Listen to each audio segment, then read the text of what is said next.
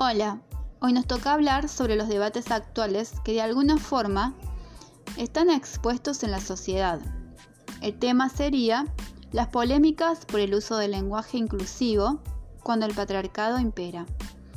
Desde mayo de 2012, la Argentina cuenta con una ley de identidad de género, la 26.743. Esta ley de avanzada, una de las mejores del mundo, Además de reconocer el derecho a la identidad autopercibida, contempla la salud integral con operaciones de resignación genital y hormonización y brinda, en teoría, una mayor protección jurídica. A pesar de los avances en la visibilidad de las identidades no hegemónicas desde el ámbito judicial, a la cotidianidad del lenguaje inclusivo, tomada con fuerza por las nuevas generaciones, la lucha contra la heteronorma se hace necesaria para la desconstrucción de los estereotipos sexistas. Sin embargo, la integración de estas identidades está lejos de ser una realidad tanto en la cultura popular como en los ámbitos educativos y de salud, donde las personas diversas no están contempladas. La lucha con lo binario y el estereotipo es todo el tiempo, día a día, en todos los espacios. Es por eso que es urgente eh, habilitar, integrar, asumir, nombrar, enseñar y explicar las identidades de géneros disidentes. Y si es necesario entonces dar cuenta sobre la coyuntura actual respecto a las polémicas por el uso del lenguaje inclusivo, reflejando el posicionamiento del colectivo feminista y lo expuesto por la RAE. Ahora bien, Voy a desarrollar las contraposiciones entre ambos para dar cuenta del trabajo realizado.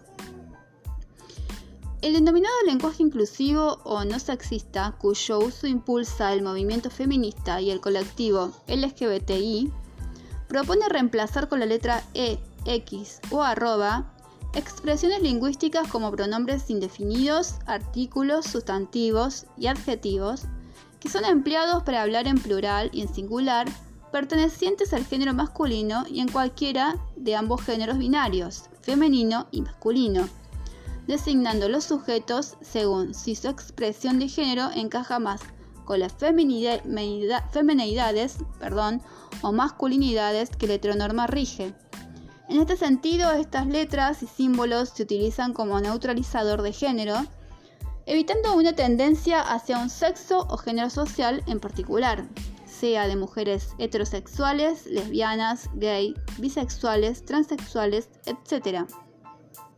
El lenguaje inclusivo considera que la lengua castellana es sexista, machista y androcéntrica, y que son necesarias formas neutrales e igualitarias del signo lingüístico y de sus reglas para empezar a trabajar la equidad de los géneros desde la forma de nombrarlos. La Real Academia Española, RAE, ya se opuso públicamente a la intromisión del lenguaje no se existen las reglas gramaticales, sintácticas, ortográficas de la lengua castellana. Y sigue habilitando el masculino gramatical para abarcar colectivos mixtos, incluidos el femenino. Un ejemplo de esto, según este criterio de la Real Academia, la expresión los vecinos, cuyo artículo y sustantivo es masculino, engloba al género femenino las vecinas, grupo de género mixto, que responde al binarismo, como también a un grupo que no responda a esta norma. La polémica que se plantea es la siguiente y engloba una pregunta. ¿Puede un colectivo, en este caso el movimiento feminista y el LGBTI, alterar con el lenguaje inclusivo las reglas del castellano? Entendiendo esta, como una lengua romance de al menos 10 siglos de existencia. Este debate divide opiniones entre lingüistas contemporáneos, intelectuales, semiólogos, antropólogos y escritores e incluso periodistas. Y este debate ya está instalado de hacia la cuarta ola feminista que no pierde oportunidad de mantener y reforzar su lucha en las calles y de seguir creciendo como colectivo a la par del movimiento LGBTI.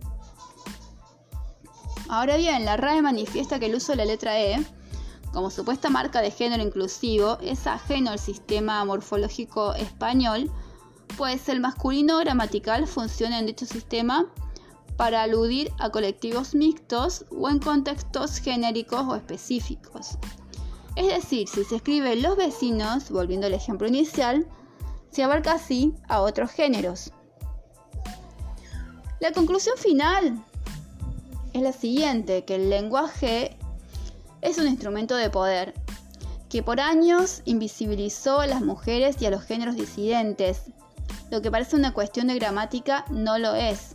Es ideología machista al servicio del poder hegemónico con intereses de dominación capitalista patriarcal. El lenguaje inclusivo hace ruido y desnaturaliza lo naturalizado. Visibiliza problemas existentes que son aceptados como si fueran naturales es necesario desconstruir sobre lo construido segmentariamente. La lucha por el lenguaje inclusivo es la lucha por usar un lenguaje más justo, menos violento, esto es, un lenguaje que no sea utilizado contra nadie como exclusión, invisibilización y opresión, utilizando un lenguaje más democrático y dejando de usar expresiones que podrían herir a grupos que han sido maltratados por la heteronorma tradicional. Por último, y para cerrar, el lenguaje inclusivo nos proporciona una equidad con respecto de las masculinidades en la palabra, en la forma de nombrar y de decir a las feminidades y la diversidad de géneros como personas. No comprenderlo implica tener una visión anacrónica de las relaciones humanas es como pensar que en los 10 siglos que el lenguaje lleva presente, jamás ha mutado.